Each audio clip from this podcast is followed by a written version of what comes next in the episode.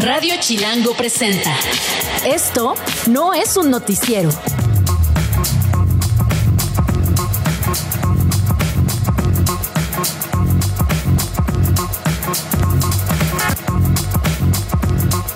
¿Cómo están? Es martes 9 de enero, es la una de la tarde. Yo soy Diego Guerrero y a nombre de Nacho Lozano, que ya casi llega, ya casi llega, le doy la bienvenida a esto que no es un noticiero.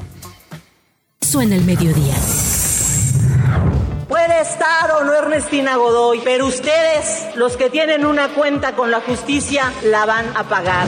¿Es en realidad Ernestina Godoy el perfil idóneo para continuar cuatro años más al frente de la Fiscalía? Por supuesto que no. Hay una gran derrota para la amiga de Claudia Sheinbaum.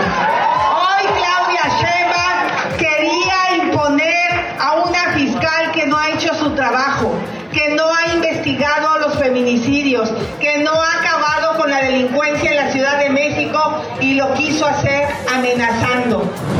Quiero mm, iniciar en TikTok ofreciendo una disculpa a una compañera que se identifica como mujer y que yo ayer hablé de que era un hombre vestida de mujer. Yo soy muy respetuoso y creo en la libertad. A bordo de Mexicana se han transportado a los diferentes destinos que vuela la aerolínea a 7.829 pasajeros, de los cuales 6.960 fueron adultos, 769 menores y 100 infantes. La respuesta de los usuarios ha sido satisfactoria, lo que refleja en las 14.162 reservaciones que se han hecho en la página oficial mexicana.gov.mx hasta el mes de junio de este año. La gobernadora propondrá la creación del sistema de transporte público Metro Mexiquense, el proyecto más ambicioso de transporte público en la historia del Estado de México. Tenemos la oportunidad histórica de contar con un, propio, un sistema propio de metro y este gobierno lo va a hacer realidad. Pues obviamente tengo ganas de, de, regresar a Chivas. Esta semana mi representante va a estar en Guadalajara. Estamos haciendo un gran esfuerzo las dos partes, obviamente, para que esto se pueda cerrar, pero no hay nada seguro. Tengo otras ofertas también de otros equipos, pero obviamente mi prioridad es regresar al rebaño, regresar a las Chivas. Esto no es un noticiero. Ahí están las voces que han hecho la noticia hasta esta tarde de martes, martes 9 de enero de 2024. Antes de entrar en materia con más información, hay, un, hay una, una noticia que hay que tomar en cuenta que actualiza esta mañana el INEGI, que es la unidad de medida y actualización. ¿Por qué es importante esta unidad de medida, que es la, la famosa UMA? Porque con base en ella, es que se calculan ciertas multas como una infracción vehicular, algunos trámites o el cálculo de créditos como el FOBISTE y que este año, a partir del primero de febrero, tiene un, un aumento de 4.66%. Esto en orden con lo que también hoy en la mañana dio a conocer el INEGI que cerramos el 2023 con la inflación justamente en eso, en 4.66. Entonces, anualmente se actualiza esta UMA, esta unidad de medida y actualización, y pues anualmente, evidentemente, como aumenta la inflación, aumenta también el, porcentaje, y con ello también aumenta lo que vamos a pagar en dado caso de que tengamos una infracción, eh, hagamos un trámite o que, que, que tengamos un crédito en el FOBISTE. Por cierto, hoy eh, nuestros amigos de Más Chilango traen en su página 4 una pequeña notita, dice Fobiste inicia reestructura de créditos porque ex exactamente están haciendo un cambio. Están pasando de unidad de medida y actualización de UMA a pesos y están en ese, en ese proceso para beneficiar unas 40 mil personas. Entonces es información para ponerle atención, para revisar porque con base en eso estaremos haciendo algunos pagos, ojalá que no sean infracciones. Esta medida se aplica desde el 2016. Entonces imagínense, estaba eh, la, la UMA estaba en 73 pesos y ahorita estamos en 108.57 pesos, que quiere decir que si nos ponen una infracción y tiene determinado número de UMAS, o sea que hay que pagar, ese determinado número de UMAS habrá que multiplicarlo por los 108 pesos eh, diarios y entonces ya nos estará dando el cálculo de cuánto tendremos que estar pagando. Entonces, para poner atención, una con cuatro vamos con otros temas. Esto no es un noticiero.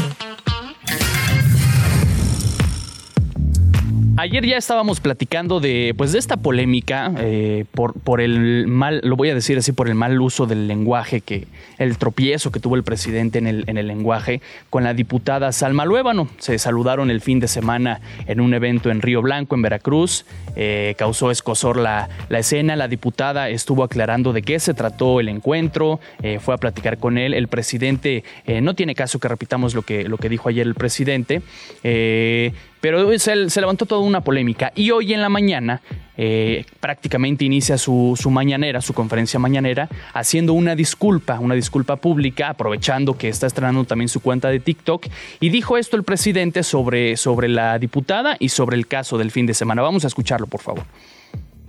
Quiero mm, iniciar en TikTok ofreciendo una disculpa a una compañera que se identifica como mujer y que yo ayer eh, hablé de que era un hombre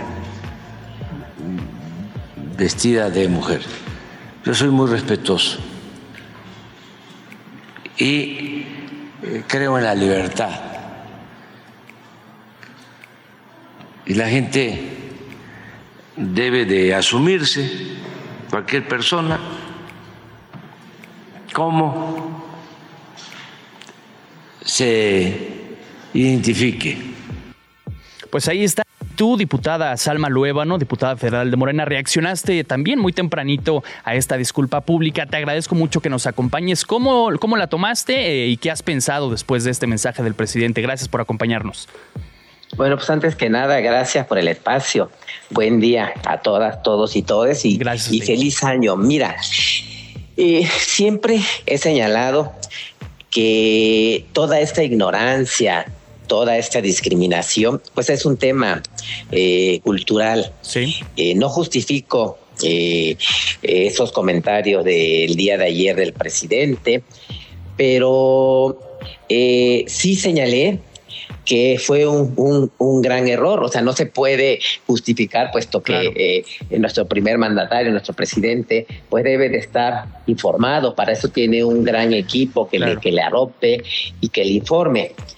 Pero también, también eh, eh, decirles que esta disculpa pues marca, marca un gran precedente hacia, hacia nuestra población y el interés, el interés ahora sí eh, hacia nuestra, nuestra diversidad, a nuestra agenda. Y que bueno, que lamentablemente estos comentarios eh, pues eh, hicieron que, que se pusiera eh, esta agenda eh, este, pues a nivel nacional, que es tan importante, y que eso, eso derivó precisamente de este acercamiento con el presidente. Me acerqué con él precisamente para decirle que, que, quería que me diera una cita para ver, eh, este, pues ahora sí, esta agenda de la diversidad y que hay una deuda histórica y que si bien que como legisladora federal tengo 19 iniciativas, ni una ha pasado. Entonces, ese es el, el, gran hacer, interés o al acercamiento que di con el presidente. Y siempre he sido una mujer de, diálogo, siempre he sido una mujer de crear puentes. Y, si ¿Qué te dijo? perdóname, perdóname, fui tan dura. ¿Qué te dijo en ese momento cuando te acercaste con él, lo saludaste? En ese preciso momento cuando le dices, le planteas la agenda y la, la lucha, ¿qué te dice ahí, ahí en cortito?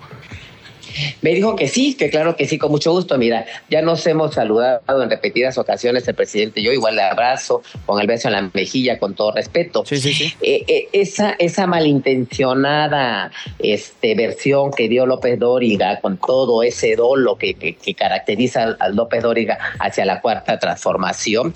Eh, el momento fue cuando yo le comenté al presidente que quería que me recibiera, que me diera una cita. Sí. y me dijo el que sí, que claro que sí, con mucho gusto. De ahí se mueve mueve a un lado para saludar a otras personas y, y ahí se ve donde yo le jalo de los brazos para decirle, sí, presidente, pero dígame con quién veo eh, la cita. En eso él se voltea, pareciera que él se está zafando, pero se volteó para señalarme con qué persona eh, me iba yo iba a dar el acercamiento para agendar esa cita.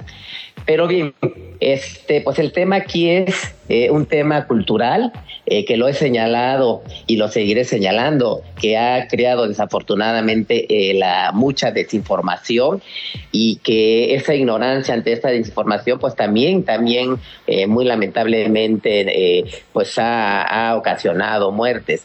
Y pues es mi agenda, es mi agenda el, seguir luchando en pro de los derechos y, y, y, si ayer, como se me señaló, ¿por qué no fui tan dura con el presidente como lo fui con Gabriel Cuadri? Pues aquí hay dos contextos diferentes. Gabriel Cuadri utilizó la tribuna para referirse a mi identidad, a mi persona con odio, con dolo, y aquí el presidente pues fue un error y hoy lo pudimos contactar, que, que él pidió disculpa y que... Eh, pues en su eh, momento de error, de ignorancia, eh, pues hizo este, este mal atinado eh, comentario y esta mal atinada referencia y que además, bueno, pues yo estoy en espera de que se me reciba precisamente para, para exponerle esta agenda tan importante y que además tiene que avanzar. Y, lo he dicho en repetidas eh, entrevistas, ¿eh?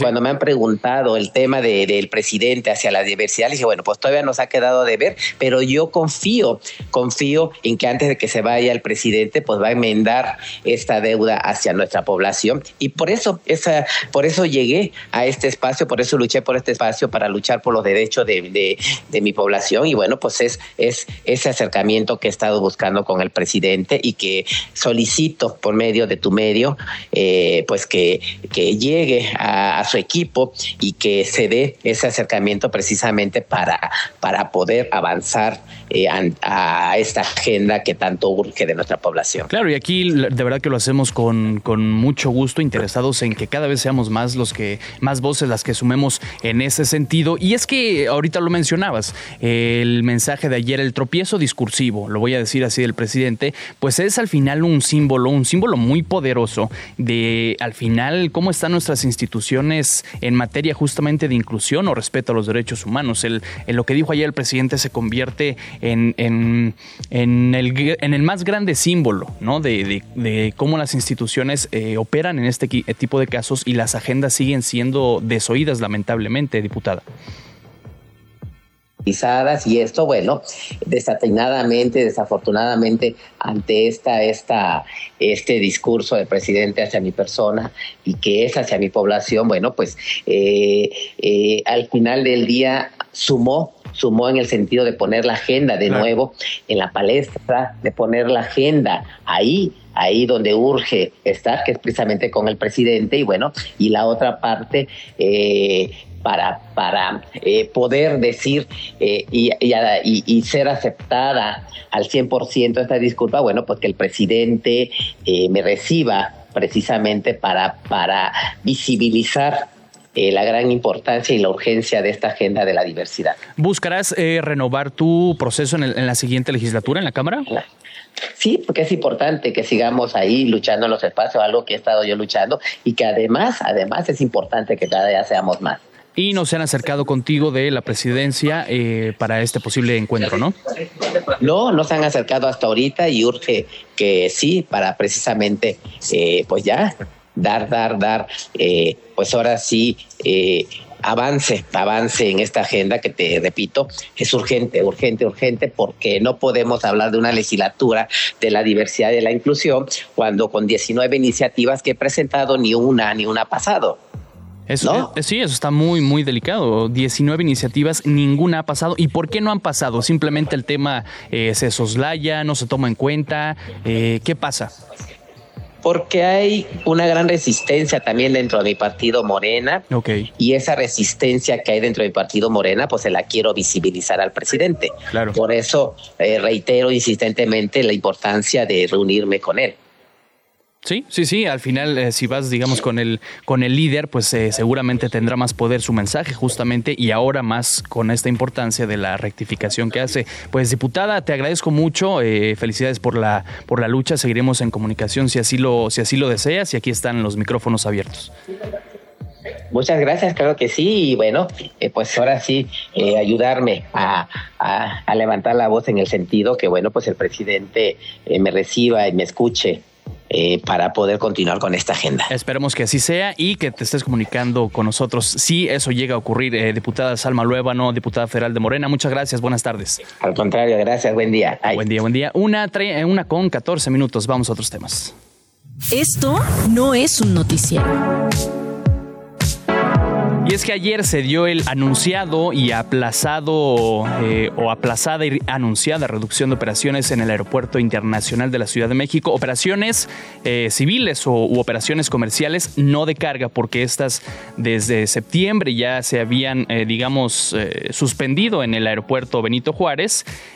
saludo en la línea a Carlos Torres, él es analista de aviación. ¿Qué implicaciones tiene esta reducción de operaciones? Carlos, buenas tardes.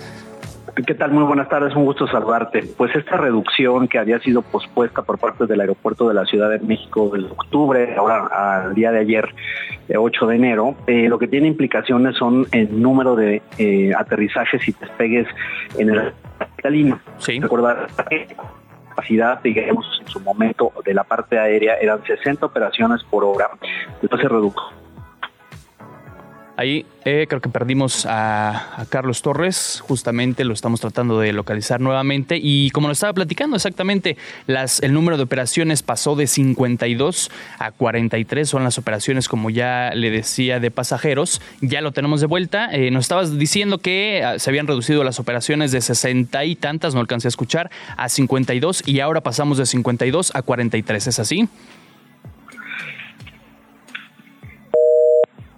No, ahí está otra vez se nos, se nos cortó la comunicación. De nuevo vamos a hacer contacto con Carlos Torres, analista de aviación, y este, a partir de ayer, entonces, fue esta reducción, como ya le decía, 52 a 43 operaciones por hora. El objetivo, como según lo explicó el director del, aeropuerto, el, director de la terminal Carlos eh, Velázquez Tiscareño, es lograr alcanzar una afluencia de 40 millones de personas anualmente, lo cual se ve difícil porque en estos tiempos eh, tenemos más o menos 48 millones de viajeros al año aquí en la, en la Ciudad de México. Entonces, por eso se antoja difícil esta hazaña, pero bueno, este puede ser un primer paso. Eh, ahora sí, Carlos Torres.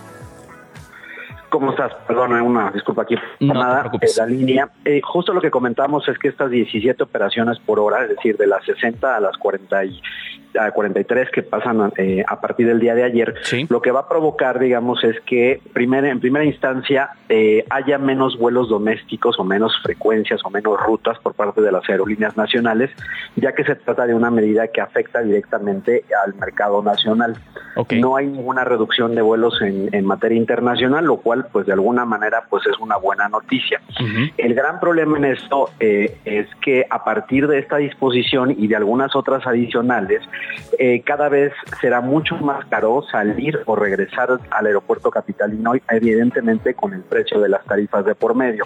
Este recorte de oferta pues, no es otra cosa que una aerolínea que pudiera tener 10 o 12 frecuencias diarias en un destino y la Ciudad de México, pues necesariamente tendría que ver recortado su número de operaciones, lo cual para los usuarios que implica pues que el avión irá más lleno, es decir, habrá un factor de ocupación mucho más alto y que tratar de volar en alguno de estos horarios tendrá eh, un impacto, por supuesto, en términos del precio. Y creo que eso es algo con lo que tendremos nosotros que seguir conviviendo, es decir, si queremos salir o conectar desde el aeropuerto de la Ciudad de México, este es un reto que enfrentará, eh, pues, digamos, la, la en los próximos eh, eh, Esto significa entonces, la siguiente pregunta obligada es, ¿están tratando de fortalecer el, el AIFA, el aeropuerto Felipe Ángeles? Pues recordarás que incluso en algún momento se había dicho que, que estas disposiciones no tenían nada que ver, pero en las últimas semanas, tanto el director del aeropuerto, el, el, el almirante Velázquez Tiscareño como el propio director del aeropuerto Felipe Ángeles han reconocido que este recorte forzoso del número de operaciones evidentemente pues tiene como una intención indirecta el llevarle flujo de pasajeros al aeropuerto Felipe Ángeles. Cabe mencionar aquí que el aeropuerto cerró el año pasado en 2.3 millones de, pasajeros cuando la capacidad del aeropuerto está de usuarios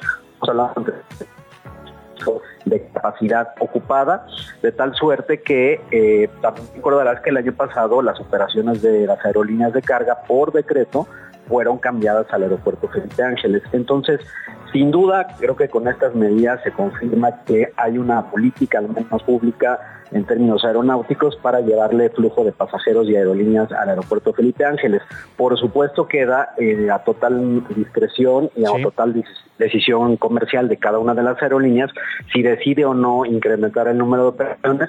Por casos, eh, conectar a los pasajeros a través de otros aeropuertos sin tener la necesidad de, pasar por el aeropuerto de la ciudad. Claro, y es importante lo que nos decías, eh, no va a afectar esta medida o esta reducción que, que inició ayer, no afecta a los vuelos internacionales. Entonces podemos decir que no se va a estar afectando tampoco la, digamos, la competitividad de este aeropuerto, el principal o el más importante de América Latina. No estaríamos viendo alguna afectación en ese sentido. Hay una afectación internacionales, pues hay un cierto porcentaje de pasajeros que no llegan directamente como punto final o de salida al aeropuerto de la Ciudad de México, ¿no? De ahí la Ciudad de México pues conectan a otros destinos que típicamente pues son nacionales y que ante la menor cantidad de, vuelos pues sí podrían eh, tener que esperar mucho más tiempo para conectar con uno siguiente. Entonces digamos colateralmente sí se afecta eh, los vuelos internacionales, aunque no de manera directa, porque a ninguna aerolínea internacional se le están quitando algunos de los horarios con los que ya venía operando, llámese aerolíneas de Estados Unidos y Canadá, que es la operación más importante que hay desde el aeropuerto de la Ciudad de México, y por supuesto otros destinos del centro de eh, Sudamérica, Europa e inclusive Asia. Y esta medida entonces se suma también a lo que más o menos nos decías hace unos minutitos, a la, al aumento ¿no? en, en el TUA que vimos hace un par de semanas, entonces el aeropuerto de la Ciudad de México se pone más complicado y necesariamente pues más caro para nosotros, ¿no? Los usuarios. Tal cual, digamos, eh, creo que se ha discutido mucho sobre el incremento en tarifas eh, de uso de aeropuerto, en lo que se conoce como TUA. Este año que se actualizó nada más la inflación, pues, más caro en el mundo. Sí, ya no, ya tuvimos ahí problemas con Carlos Torres, pero evidentemente eh, lo que nos platicaba eh, queda claro, las operaciones se reducen, eh, aumentó el TU hace unas semanas, entonces el, el, servicio en el Aeropuerto Internacional de la Ciudad de México estará siendo más caro, más costoso, y lo que se busca, digamos indirectamente, pues es llevar más flujo de pasajeros y también de carga desde mediados del año pasado, pues al aeropuerto internacional Felipe Ángeles. Una con 22, vamos con otros temas. Esto no es un noticiero. Nuestro compañero Edgar Segura, reportero de Chilango, está con nosotros esta tarde porque ya está por vencer la fecha límite para renovar la INE. Si queremos participar en las elecciones de este 2024, amigo Edgar, ¿cómo estás? Buenas tardes. Hola, ¿qué tal, Diego? Buenas tardes. Pues así es, quedan todavía un par de semanas para que las personas que tengan su credencial vencida o quieran tramitarla por primera vez o reponerla incluso en caso de robo o extravío, pues puedan realizar este trámite. Eh, te comento que la fecha límite para realizar la renovación de la vigencia o la corrección de datos, como podría ser, por ejemplo, el cambio de domicilio, es el 22 de enero. Eh, esta misma fecha también es el trámite para tramitarla por el límite, perdón, para tramitarla por primera vez. Incluso para el caso de aquellos jóvenes que todavía no tengan en este momento la mayoría de edad, pero que vayan a cumplir 18 años eh, el 2 de junio o, antes, eh, digamos, podrían adelantar pues el, trámite de la credencial para poder participar en las próximas elecciones. Muy bien. Y en el caso de, aquellas personas que sí tengan o, cuya credencial sí tenía vigencia, pero ya sea que la hayan perdido este, o que, les haya sido robada su credencial, tendrán hasta el 8 de febrero para realizar el trámite de la reposición. Eh, ahora bien, pues suele ser común que muchas personas se este, hacen el trámite, pero pues postergan eh, pues el, ir a recoger su credencial, exactamente. Eh, la fecha límite para recoger la credencial, si ya realizaron este trámite, es el 14 de marzo para poder eh, contar ya con este documento de identidad. Muy importante que, pues, se haga antes de estas fechas, porque de lo contrario, no solo no podrán participar en las elecciones, sino que además tendrán que esperar hasta que termine el proceso electoral para que se pueda volver a expedir este documento de identidad que pues nos piden en muchos trámites. Sí, sí, sí, definitivamente no nada más es para participar en las elecciones y hacer democracia, digamos, sino pues nos la piden en todos lados, ¿no? Y es nuestro nuestro sello, nuestra llave. Correcto. Y hasta para entrar al, al antro, mano, y esas cosas. Así es, este, y pues te digo, que aprovechen también los, los jóvenes este, que vayan a cumplir 18 años antes del 2 de junio, aunque no tengan todavía la mayoría de edad, eh, si, si la cumplen antes de las elecciones, pues ya podrán obtener de una vez su credencial para votar. Definitivamente, pues estar bien al pendiente, hacerlo de una vez, acercarnos a nuestro módulo del INE más cercano. Edgar Segura, te agradezco mucho que nos hayas informado, amigo. Gracias, Diego. Buenas tardes. Una con 25, vamos a un corte, ya volvemos. Estás escuchando Esto no es un noticiero con Nacho Lozano. Estás escuchando Esto no es un noticiero con Nacho Lozano. Regresamos. Las noticias de una. Y esa la tiene Glo Hernández a esta hora en cortito. ¿Cómo estás, Glo? Buenas tardes. Muy bien, Diego. Muy feliz de ver la camaradería que hay en este equipo. La gente no lo puede ver, pero ojalá se refleje escuchándolo. Pero muy buen Yo creo que sí. Yo del creo otro que sí. lado de la cabina. Esperamos que justamente sea así, ¿verdad? que la gente lo sienta. Exactamente, Diego. Ah. Y pues con mucha información, justamente el día Glo. de hoy, casi pues a mitad de semana, la nueva mexicana de aviación ha tenido un promedio de 16 vuelos diarios en sus primeros 14 días de operaciones y proyecta tener 448 al mes. Durante la mañanera de hoy, Leobardo Ávila Bojor, que es director general de la aerolínea, indicó que del 26 de diciembre hasta ayer tuvieron 200, 220 vuelos, perdón, y esto dijo sobre los pasajeros. A bordo de Mexicana se han transportado a los diferentes destinos que vuela la aerolínea a 7.829 pasajeros, de los cuales 6.960 fueron adultos, 769 menores y 100 infantes. La respuesta de los usuarios ha sido satisfactoria, lo que refleja en las 14.162 reservaciones que se han hecho en la página oficial mexicana.gov.mx hasta el mes de junio de este año. Nueve cadáveres fueron encontrados esta mañana en el municipio queretano de San Juan del Río. De acuerdo con el secretario de Seguridad Pública Municipal, Ángel Rangel Nieves, los cuerpos que estaban en dos autos con placas de Hidalgo fueron hallados por soldados que hacían un recorrido con personal de Pemex sobre la línea de ductos.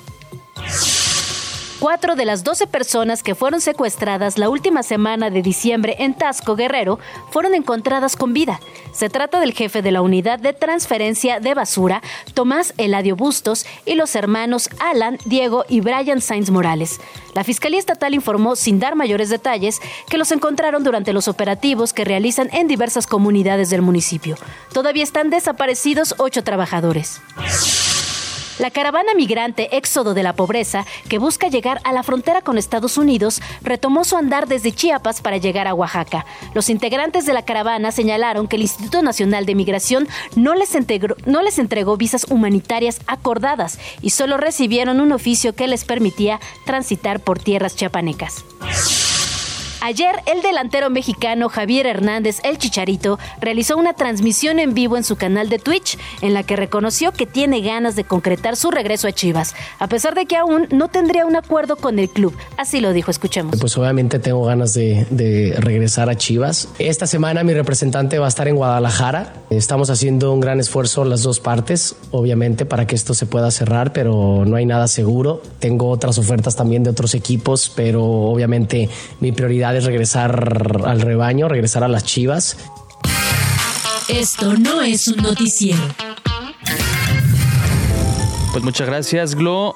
Yo como chivarmano, la verdad es que sí, sí me gustaría que llegue el, el Chicharito Hernández, a ver qué logran concretar. Ayer le estábamos platicando de la misión Colmena.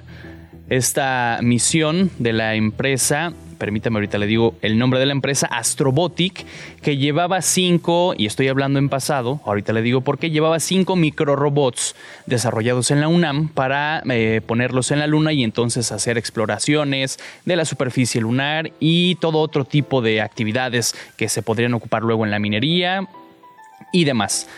Y le digo, estaba hablando en pasado porque ya no será posible. Entonces la UNAM no va a llegar a la Luna, México no va a llegar a la Luna. Lo confirmó hace un ratito la empresa justamente Astrobotic. Se esperaba que la misión llegara el 28 de febrero, más o menos. Sin embargo, ya no será posible porque tuvo, tuvo la nave, la nave que iba en camino, tuvo un problema de falta de combustible.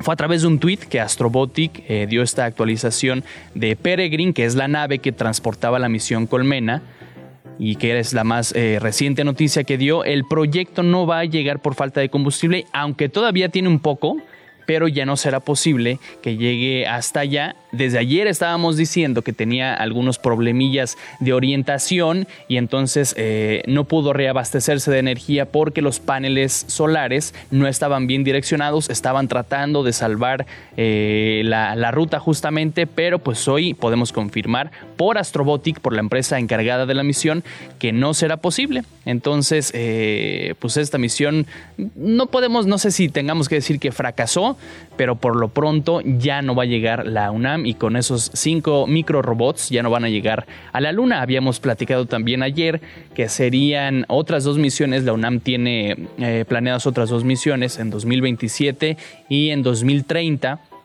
para hacer más exploraciones. Ahora no sé eh, qué medidas estarán tomando los, los encargados de este proyecto en el que habían participado más de 250 jóvenes universitarios justamente en el desarrollo de los microrobots para, pues para las siguientes misiones, ¿no? Cómo, cómo este episodio juega en contra de las, de las misiones posteriores y entonces qué van a hacer a partir, a partir de ahora. El Instituto de Ciencias Nucleares de, la UNAM ayer publicaba justamente pasadas la, la 1.17 de la mañana que había hecho historia al despegar el, cohete Vulcan Centauro con la nave espacial Peregrine, justamente como le decía, que llevaba a Colmena a la Luna, pero pues hoy, entonces Astrobotic nos da una actualización a las 11 de la mañana y nos dice eso, todavía tenemos un poco de combustible, pero no es suficiente para llegar a la Luna, entonces harán lo posible por acercarse lo más que se pueda al satélite natural y entonces sí tener actualización eh, de, este, de esta misión que lamentablemente pues ya no, no se ve concretada. Una con 34, vamos a otros temas. Esto no es un noticiero.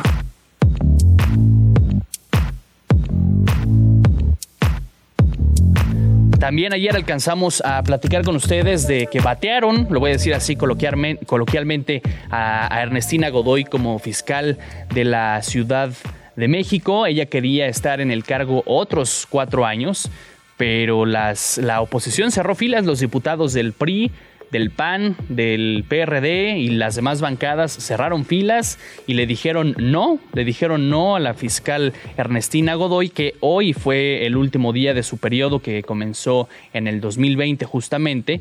El Congreso ayer rechazó eh, con 41 votos y esto es lo, destacable, ¿no? Lo, lo importante, con 41 votos a favor, 25 en contra y cero abstenciones, rechazaron entonces la ratificación de Ernestina Godoy como fiscal general de justicia de aquí de la ciudad. Ayer habíamos dicho que quien estaría encargado del despacho, quien se quedaría estos días al frente de la fiscalía, sería Oliver, Oliver Ariel Pilares Viloria, que es o se estaba desempeñando como coordinador como coordinador general de investigación territorial de la Fiscalía, pero hoy la fiscal dio una conferencia pasadita a las 10 de la mañana en la que, en la que eh, nos dice, nos dijo la fiscal que Ulises Lara será el encargado de despacho y justamente tú, amigo eh, eh, Eduardo, Eduardo Alaver, reportero de Chilango, estuviste siguiendo de cerca esta conferencia que dio la fiscal en la mañana y pues se les fue con todo a, los, dijo a los corruptos, a, los diputados de oposición que ayer le dijeron, mm, mm, no va a ratificarse. ¿Cómo estás, Eduardo? Buenas tardes. Hola, buenas tardes. Eh, exactamente, sí. Hoy eh, Ernestina Godoy dio su cuarto y último informe de labores como la fiscal general de justicia de la Ciudad de México. La funcionaria se despidió de su cargo tras lamentar que el Congreso de la capital no la haya ratificado este lunes, como habías mencionado, Diego. Sí. Eh, vale recordar que a la fiscal le faltaron solamente tres votos de la oposición para conseguir la mayoría calificada y así quedarse cuatro años más al frente de la PGJ. Eh, entre los puntos que destacó en su informe fue reducción de violencia, combate a la corrupción, al feminicidio. Bueno, se echó flores, ¿no? Oye, y más que un, eh, balance, digamos, eh, técnico o de rendición de, cuentas, fue también un mensaje muy político. Si me permites, vamos a escuchar justamente lo que dijo en la mañana la, fiscal Ernestina Godoy y como decía, se les fue con todo pues, a los diputados que le dijeron que no, no se va a poder eh, ratificar. Vamos a escucharla, por favor. Esta minoría se unió en torno a complicidades, no de causas, por protegerse a sí mismos. Le dieron la espalda a las víctimas y se pusieron del lado de los victimarios. Es una minoría que defiende la corrupción como un derecho político, porque la han transformado en su ideología, en su plataforma programática y en su propuesta política. Solo la corrupción. Esencialmente los une su defensa de la impunidad como un privilegio para la clase política. Pues ahí está, entonces les fue con todo, obviamente, se escucha, yo creo que sí se escuchaba molesta, eh, no sé tú qué, qué balance tengas, amigo. Sí, no, no, no, totalmente molesta. Eh, de hecho, hasta sacó eh, con todo lo del cártel inmobiliario en la alcaldía Bento Juárez, que como ya sabemos, hay algunos funcionarios panistas que fueron eh, encerrados. También se fue contra Miguel Ángel Mancera, quien es el senador ahorita, pero fue jefe de gobierno y retiró con toda su estrategia de seguridad. La verdad, muy molesta, muy molesta y bueno, el respaldo también de, de esta mm, de la secretaria de Gobernación de, del presidente Andrés Manuel. Que prácticamente replicó el mensaje de él, ¿no? De que era una venganza. Claro, claro, sí, sí. Les dijo totalmente que era una venganza, pues ahora sí que por corruptos. Ahí perdimos, creo que perdimos a Eduardo a la vez. Vamos a hacer lo posible por recuperarlo. Y él nos decía, faltaron tres, eh, solo tres votos para que pasara esta ratificación por ahí estaban lográndolo porque hubo dos diputadas, dos diputadas del PRI, que son la diputada Mónica Fernández César y Wesley Chantal Jiménez Hernández. Ellas sí votaron a favor de la ratificación de la fiscal y por poquito entonces estábamos hablando de otras cosas eh, esta tarde, pero al final pues, pues no, obviamente eh, Morena y los, eh, los aliados de Morena, el presidente, la jefa de gobierno, Martí Batres, todos se sumaron al mensaje de que era porque tienen miedo porque la fiscal los investigó y en esas estábamos, amigo Eduardo. Sí, exactamente. Eh, como mencionas, eh, la verdad, los priistas también están muy enojados. No creo que haya sido un balance tan positivo después de que dos de sus diputadas se les fueran en contra a la última hora, ¿eh? porque esto nadie lo esperaba. Claro, sí, sí, sí, al final, eh, y al, el PRI, no sé si sepas cómo va ese asunto, eh, el PRI, o más bien Alito, Alito Moreno, Alejandro Moreno, el presidente nacional del Revolucionario Institucional, dice, las vamos a expulsar, ya estamos en eso, porque en eso no habíamos quedado. Sí, sí, justo, pero seguramente se quedarán con los curules eh, Morena y pues a lo mejor algún hueso les tocará en las próximas elecciones. Sí, y, parece ser que tampoco le va a faltar chamba a Ernestina Godoy porque Claudia Sheinbaum en la mañana escribió este Ernestina Godoy es una mujer honesta, profesional, incorruptible, un ejemplo de cómo se procura la justicia y dentro de todo le dijo eh, va a participar para, para estar con la bancada de Morena en el Senado de la República. El presidente también le dijo aquí están las puertas abiertas por si quiere formar parte del gobierno federal, aquí tiene chamba. Ayer el jefe de gobierno de la Ciudad de México, Martí Batres, le dijo también vamos a seguir trabajando con ella y con su gran equipo. Entonces parece que no tiene mucho de qué preocuparse, ¿no? Sí, no, no, no, la verdad, eh, ella sí no tiene por qué preocuparse por la chamba. Yo creo que eh, eh, en las próximas semanas sabremos cuál va a ser su futuro político, pero seguramente será dentro de las filas de alguna parte del gobierno de Morena. Definitivamente, pues ahí está la información. Eduardo Alavés, reportero de Chilango. Te agradezco mucho, amigo, que nos hayas tomado la comunicación. Claro que sí. No olviden seguirnos nada más en nuestro Instagram, chilango.com. Eh, ahí para seguir toda la actualidad de la Ciudad de México. Seguramente la mejor agenda chilanga la tenemos con ustedes. Una con 40. Vamos a otros temas. Esto no es un noticiero.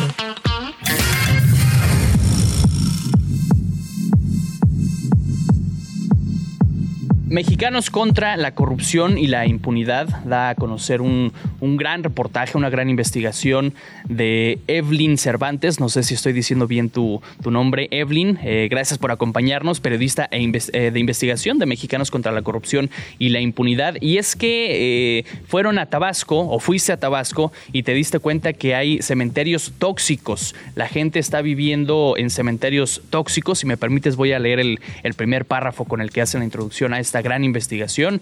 Dice, habitantes de Tabasco viven sobre cementerios de residuos de hidrocarburos que fueron desechados por Pemex. Los lodos contaminados los han enfermado y en tiempos de lluvia han inundado sus viviendas, a pesar de que hay un programa para sanear los daños ocasionados por la actividad petrolera.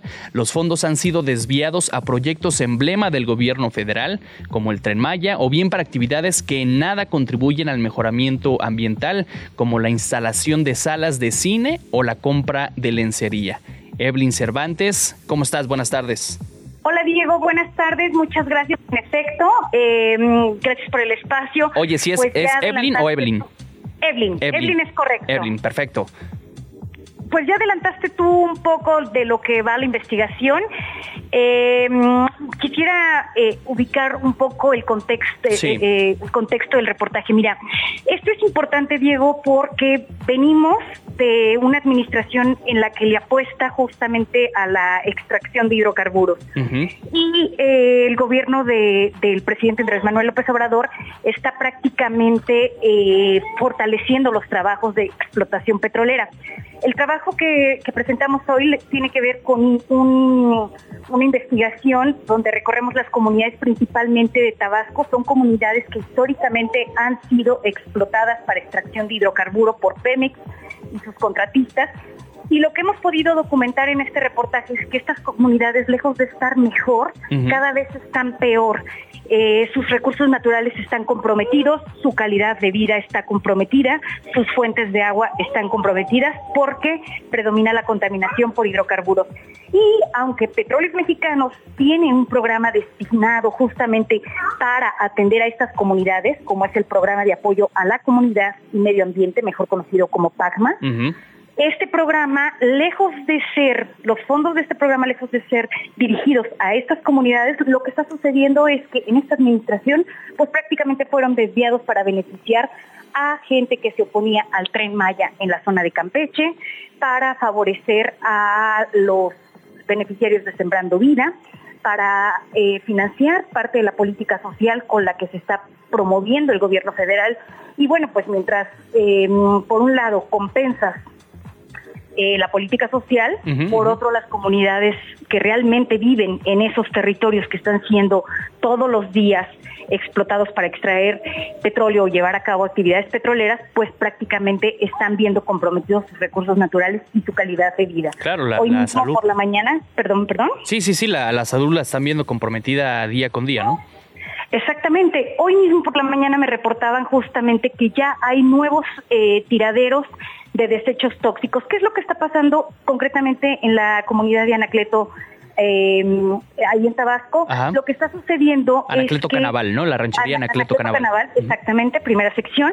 Lo que está sucediendo es que se ha convertido en prácticamente un territorio donde eh, las contratistas de Pemex van y eh, desechan los lodos que extraen, los lodos contaminados. ¿Qué hacen? Los entierran, los dejan ahí y cuando vienen, ya sabes, las lluvias, pues empiezan a desbordarse estos, estos desechos. Además de que recordemos que Tabasco es un estado sometido a altas temperaturas, entonces los, los, cuando el sol pues está en su apogeo durante los meses eh, de calor, verano, sí el, prácticamente el olor fétido es bastante para la, gente que vive ahí. Más allá de eso, eh, pues han perdido la, la confianza de sus fuentes de agua, porque obviamente estos, al estar enterrados, estos desechos, lo que está comprometido el suelo. Claro, sí, los mantos freáticos también se, se van eh, o permea esta contaminación. Permea la contaminación y las eh, la, calidad de, las tierras de cultivo también ha perdido, pues, digamos que la confiabilidad tanto de los propios sembradores como de la gente que les compra sus cosechas. Definitivamente, y nadie se ha acercado a estas poblaciones. Dices tú, son siete rancherías, les puedo llamar así, son siete lugares que están eh, comunidades. exactamente que están en la misma situación y no se han acercado todavía con ellos.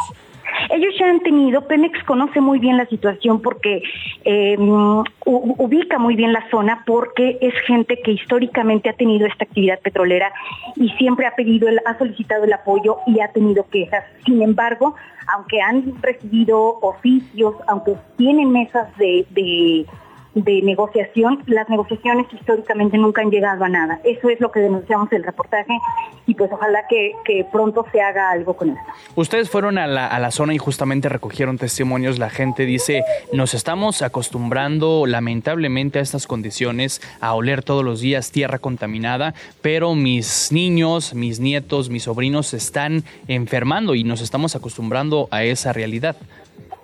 Exactamente, la gente, recorrimos la zona, pudimos atestiguar cómo viven escasos metros de estos tiraderos, prácticamente, Diego, te puedo comentar que hay gente que vive literal a menos de un metro de la puerta de su casa a estos desechos, a esos terrenos, son terrenos prácticamente, que además tienen dueños, tienen dueños, es, este, que rentan estos, estos grandes predios justamente a las grandes empresas de Pemex para que ellos puedan hacer, convertirlos en estos tiraderos tóxicos.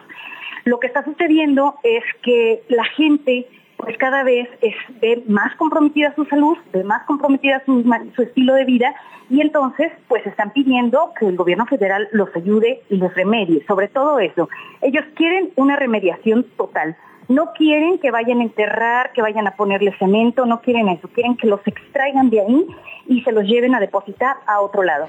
Y esto pues evidencia otro tipo de problema porque realmente em, una de las principales carencias del país es precisamente la gestión, la buena gestión de los residuos peligrosos. Claro, es que se está convirtiendo en tierra inhabitable. Y decías tú eh, hace, hace poco, este, tampoco es que se esté dando, digamos, en la zona o en esta región una especie de desarrollo eh, no sustentable, evidentemente, porque son, son eh, combustibles fósiles, pero tampoco hay un desarrollo en la zona de riqueza o que la gente se esté viendo beneficiada. Sí puede ser, y suena irresponsable, pero a pesar de las afectaciones ambientales, a pesar del medio ambiente, eh, la gente está teniendo desarrollo, pero no es el caso tampoco. La gente tiene eh, condiciones de precariedad y no ha llegado desarrollo ahí en la zona, ¿no? Exactamente, la gente no ha visto desarrollo en esa zona, la gente prácticamente no tiene eh, mejores condiciones de vida, por el contrario, son comunidades empobrecidas y son comunidades no solamente empobrecidas económicamente, sino también empobrecidas en términos de calidad de vida y de sus recursos naturales pues bien interesante, muy, muy también eh, preocupante. Ojalá que las autoridades escuchen y con urgencia y vayan a atender las, las comunidades y como tú dices, o como la gente se los, se los ha hecho saber, eh, que lo hagan de manera y, este para siempre, ¿no? Que tenga una solución definitiva y atender principalmente las, las necesidades de estas poblaciones, Evelyn Cervantes. Así es, esperemos que esto, esto, este reportaje sirva precisamente para eh, recordar que aquí hay un foco rojo que se tiene que atender y que bueno, si se va a continuar con esta política, vale la pena empezar a pensar en un plan de remediación para estas comunidades y replantear cómo está operando el PACMA. Pues ahí está la información. Evelyn Cervantes, periodista de investigación de Mexicanos contra la Corrupción y la Impunidad. El reportaje lo podemos consultar justamente ahí en su página de internet, contralacorrupción.mx. Te agradezco mucho. Muy buenas tardes. Al contrario, digo que tengas muy buena tarde. Hasta Gracias. luego. Buenas tardes, unas 50. Esto no es un noticiero. Nuevamente está con nosotros mi amigo Edgar Segura, reportero de Chilango, porque se derogó un delito del Código Penal de la Ciudad de México. ¿En qué consistía el delito de contagio o peligro de contagio? ¿Es correcto? Es correcto, Diego. ¿Qué tal de nuevo? Pues así es, el día de ayer el Congreso de la Ciudad de México aprobó la derogación del delito de peligro de contagio en el Código Penal local. Este era un delito que sancionaba con penas de entre tres meses y diez años de prisión. Y aquí cito textualmente a aquellas personas que sabiendo que padecen una enfermedad grave en periodo infectante pongan en peligro de contagio la salud de otro por relaciones sexuales, es decir, era un delito con el que pues se solía eh, criminalizar a quienes viven con VIH partiendo desde un estigma o, desde cierta ignorancia respecto a la forma en que se comporta el virus. Eh, lo que es muy importante destacar pues es que en primer lugar el VIH no se contagia, sino que se transmite solamente a través de la vía sexual, sanguínea o perinatal. Y por otro lado, que eh, pues quienes viven con VIH y tienen eh, tratamientos antirretrovirales con ya algunos meses de adherencia, pues alcanzan un estatus eh, indetectable del virus y cuando el virus eh, baja a una carga viral indetectable, pues ya no es transmisible hacia otras personas. Entonces, en realidad, pues este, este tipo penal lo que estaba sancionando era el hecho de vivir con VIH, no tanto el contagio. Eh, entonces lo que sucedió el día de ayer en, en, el Congreso de la Ciudad de México, pues es que este delito se deroga del Código Penal eh, esto pues es, eh, digamos, una reivindicación de, los derechos de las personas que viven con VIH. Eh, y bueno, algo muy importante que comentaba Temístocles Villanueva, diputado promotor de este de esta reforma. Diputado de Morena. ajá, de Morena, lo comentó en, en entrevista con nuestras compañeras Luisa Cantú y Luciana Weiner por la mañana, pues es que eh, digamos que el, el delito que, que en realidad debería corresponder eh, cuando se, se lleva a cabo una transmisión intencional de cualquier virus es el delito de lesiones, ¿no? Este ya, ya de forma más genérica y no enfocado necesariamente en la transmisión sexual, que pues como comentábamos era una forma de estigmatizar a quienes viven con VIH. Esto no tiene que ver o no tiene relación, te acordarás en los días duros de la pandemia cuando eh, el doctor López Gatel salió, él estaba contagiado, había anunciado que estaba contagiado, salió a la calle a comerse creo con helado por ahí en la Condesa, eh, una, una colonia de esas, salió y se había retomado, me parece que este, este delito, entonces delito del peligro de contagio, ¿tiene algo que ver? Es correcto, Diego. En realidad no tiene tanto que ver este cronológicamente, sino que este delito de peligro de contagio ya existía desde hace muchos años en el Código Penal Federal. Y justamente la pandemia fue como un, un pretexto para que muchos eh, estados a nivel local lo, lo intentaran aumentar las penas, ¿no? En este sentido de, de eh, ciertas conductas de personas que sabiendo que, que tenían COVID, pues salían a, las calles y, pues esto exponía a otras personas al contagio. Eh, pero fíjate, algo muy importante para, para destacar es el, el hecho de la dificultad de comprobar que una persona en particular fue la que le transmitió el virus a otra. Es decir, si, si una persona, si tú, eh, por ejemplo, estás en el metro de la Ciudad de México eh, y, pues estuviste expuesto a, varias personas, pues era prácticamente imposible comprobar que, que, había sido una persona en particular la responsable de, transmitir el virus, ¿no? Y, y, algo muy similar pues pasa en el caso del VIH, ¿no? Cualquier virus es muy complicado, eh, digamos, comprobar que fue una persona en particular quien había, eh, digamos, transmitido el virus a otra. Y otro tema también que de aquí viene el, el, tema de la estigmatización, es que este, este digamos, eh, este tipo penal presumía que la transmisión del VIH se hacía de manera dolosa, ¿no? Y eso pues es totalmente falso en la mayoría de los casos, ¿no? Explicaba precisamente el diputado Temístocles Villanueva que cuando eh, se, se, transmite el VIH suele ser precisamente por casos de personas que no conocían su estatus, que no tenían eh, conocimiento de, de que estaban en periodo infectante y pues es Justo se nos cortó. Ah, ahí está, sí, sí, sí.